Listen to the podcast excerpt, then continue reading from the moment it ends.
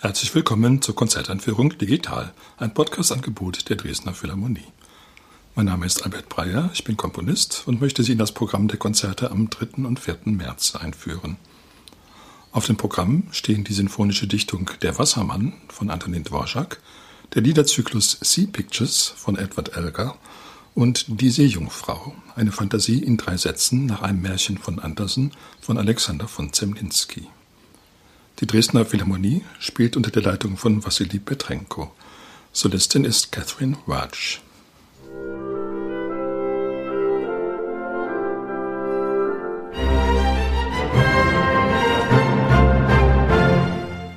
Das Wasser hat die Komponisten immer inspiriert zu musikalischen Darstellungen, und zwar in allen Gattungen, vom Lied über die Oper bis hin zum Konzertstück. Es waren dabei gar nicht immer unbedingt Texte notwendig. Es gibt auch rein instrumentale Wasserdarstellungen. Natürlich griffen die Komponisten auch gern auf Gedichte zurück. Es ist ja eine ungeheure Literatur, die sich mit dem Wasser beschäftigt, vor allen Dingen auch unter mythologischen Aspekten. Die Wassermythen, die Wassermänner, die Wassernixen, das alles hat ja eine weite Verbreitung gefunden. Allerdings sind gerade die rein instrumentalen Darstellungen besonders reizvoll, weil sie der Fantasie noch mehr Raum geben. Hier sind da Wassermythen dargestellt, die eigentlich ausgreifen über das, was so eine konkrete Erzählung sagen kann, wo das Wasser eben auch ein rein musikalischer Mythos wird. Die sinfonische Dichtung Der Wassermann von Antonin Dvorak folgt allerdings einer konkreten Vorlage, einem tschechischen Märchen. Es geht darum, dass ein Wassermann ein Mädchen entführt, es mit sich nimmt in sein Unterwasserreich. Die beiden bekommen ein Kind, aber irgendwann hat das Mädchen dann noch Sehnsucht nach dem Land, nach der Heimat. Der Wassermann lässt es gehen, behält aber das Kind zurück als Pfand. Das Mädchen kehrt zurück zu seiner Mutter und hat dann doch keine Lust mehr wieder auf das Unterwasserleben. Daraufhin tötet der Wassermann das Kind und legt es auf der Türschwelle der Mutter und des Mädchens ab. Also eine sehr tragische Geschichte, allerdings hält sich Dvorak eher so an die allgemeine Atmosphäre dieses Märchens. Das heißt, es wird zwar auch in groben Zügen die Geschichte musikalisch erzählt, aber es spielt auch, auch eine Rolle diese Atmosphäre gerade der tschechischen Wasserlandschaften, die ja keine Meerlandschaften sind, sondern Flusslandschaften oder Teichlandschaften. Die Wassermänner, die leben ja auch gerne in Mühlteichen und es spielt also auch nicht nur das Wasser da eine Rolle, sondern überhaupt die tschechische Landschaft. Dvorak war ja ein großer Landschaftsschilderer. Zusammen mit Smetana hat er wahrscheinlich die böhmische Landschaft ein für alle Mal gültig in Musik verwandelt. Dabei greift er natürlich auf die Volksmusik sehr stark zurück. Auch in dem Wassermann spielt das eine große Rolle und diese Volksmusik wird aber dann doch in ganz klassischer Satzweise präsentiert. Das Stück ist aufgebaut wie ein Rondo. Man kann die Themen des Wassermanns und des Mädchens sehr gut voneinander unterscheiden. Die werden dann eben auch nach abstrakt musikalischen Gesichtspunkten präsentiert. Natürlich wird der tragische Höhepunkt entsprechend dargestellt, aber insgesamt ist es ein Werk, was eben auch besticht durch seine rein formale, seine absolut musikalische Anlage und natürlich auch, wie immer bei Dvorak, durch die wunderbaren Melodien, durch die herrlichen Harmonien, die eben dieses tschechische Landschaftsbild hervorrufen. Das Verhältnis der Engländer zum Wasser ist natürlich ein völlig anderes. Tschechien hat ja keine Meeresküsten, aber die Engländer sind umgeben von Wasser. Es gibt keinen Ort in England, der mehr als 100 Kilometer vom Wasser entfernt wäre. Und das hat natürlich die Gemütslage der Engländer von jeher bestimmt. Man hat eine Vertrautheit mit dem Wasser. Man verdankt dem Wasser ja auch gewissermaßen den Ruhm und die Macht England die größte Seemacht der Geschichte. Das alles spielt eine Rolle und führt dazu, dass dem Engländer eben das Wasser gerade in Form des Meeres sehr vertraut ist. Wenn die englischen Komponisten Wasserbilder malen, dann sind es eben in der Regel Meeresbilder und auch Seelenbilder. Also das Meer wird da ganz umstandslos eben auch zum Träger von seelischen Vorstellungen. Das ist eigentlich eine sehr interessante Kombination, die wahrscheinlich nur in einem Inselreich hat entstehen können, dass man sofort die Meereswelt auch in Verbindung bringt mit seelischen Zuständen. In Deutschland ist das ja weniger verbreitet. Es gibt zwar auch die Nordseeküste, die Ostseeküste, aber das sind eben dann eher so die Ränder des Landes. Während England ist ja sozusagen mitten im Meer, von allen Seiten von Meer umgeben. Und da spielt es natürlich eine wesentlich größere Rolle, was dieses Meer zu sagen hat, welches Verhältnis man dazu hat.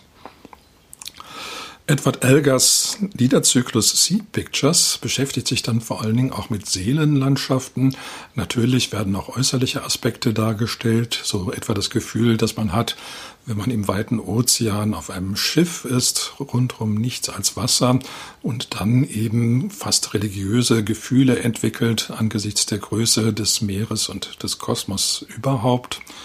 Elgar hat da eine Folge von sehr unterschiedlichen Seelenbildern gemalt. Es sind auch sehr unterschiedliche Dichtungen. Ein Gedicht wurde sogar von seiner Frau verfasst und diese Dichtungen sind nicht immer von höchstem Wert, aber sie sind sehr, sehr anschaulich und sie haben vor allen Dingen alle diese Verbindung von Seelenleben und Wasser, die eben typisch ist. Bei der Uraufführung, da trat die Sängerin übrigens in einem Meerjungfrauengewand auf. Das fand man schon damals leicht geschmacklos. Es geht hier in diesem Falle auch nicht um die Meerjungfrauen in erster Linie, sondern eben um ganz weit gestreute Seelenbilder und es geht auch nicht um bestimmte Geschichten, sondern eben die sehr, sehr vielen Aspekte des Meers und der Seele. Das Werk war recht erfolgreich. Es gibt sogar eine Aufnahme davon, die Elgar selbst dirigiert hat in den 20er Jahren. Man kann also noch heute ziemlich genau nachvollziehen, wie Elgar sich das vorstellte.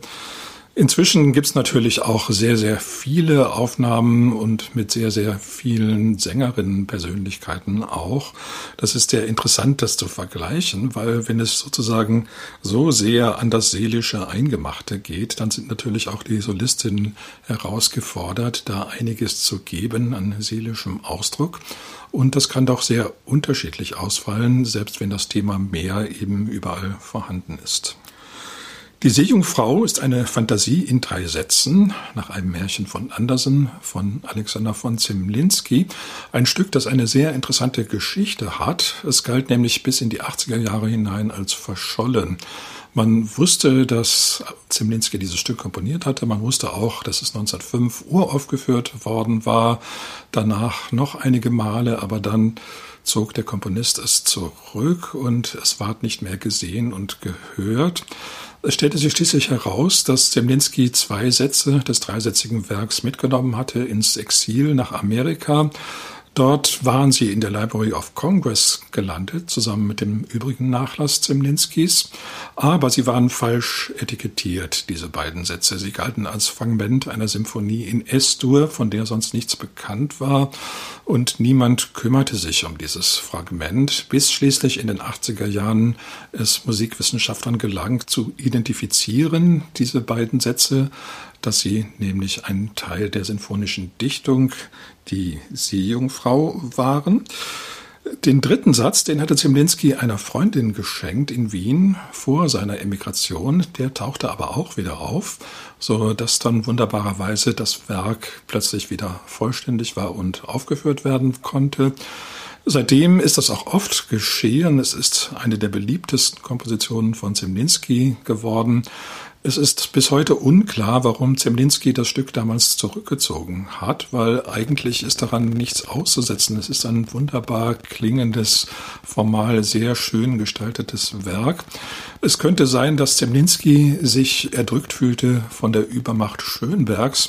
Im selben Konzert, als die Seejungfrau aufgeführt wurde, erklang nämlich auch zum ersten Mal die große sinfonische Dichtung Pelléas und Melisande von Schönberg. Das ist ein sehr groß angelegtes, sehr expressives Werk, Demgegenüber wirkt Zemlinskis Seejungfrau fast ein bisschen zurückhaltend, obwohl auch sie überhaupt nicht spart mit spätromantischem Überschwang.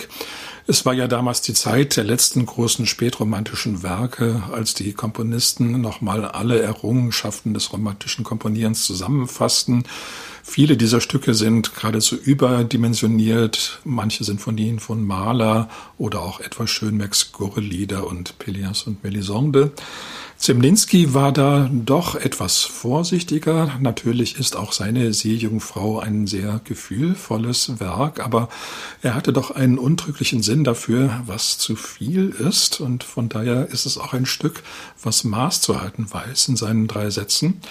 Es ist auch ziemlich klar gegliedert. Der erste Satz widmet sich der Seejungfrau, der zweite Satz dem Prinzen und der dritte Satz beschreibt dann den unglücklichen Ausgang der Geschichte. Es geht bei Andersen ja darum, dass die seejunge Frau teilnehmen will am Leben der Menschen. Sie verliebt sich in den Prinzen und nimmt auch allerhand Leid auf sich, um dem Prinzen gehören zu können, wird aber schließlich dann doch zurückgewiesen. Der Schluss ist dann so etwas sehr romantisch märchenhaft. Diese junge Frau löst sich auf im Meeresschaum und wird dann sogar in den Himmel getragen. Das hat Zemlinski ganz wunderbar dargestellt. Es gibt da eine geradezu seraphische Passage in S-Dur zum Schluss seiner sinfonischen Dichtung, die eben darstellt, wie die Seejungfrau vom Meer in den Himmel gehoben wird. Zum Abschluss noch einmal der Hinweis auf die Konzerte. Sie finden statt am Freitag, den 3. März und am Samstag, den 4. März um 19.30 Uhr im Kulturpalast Dresden. Ich wünsche Ihnen ein schönes Konzert.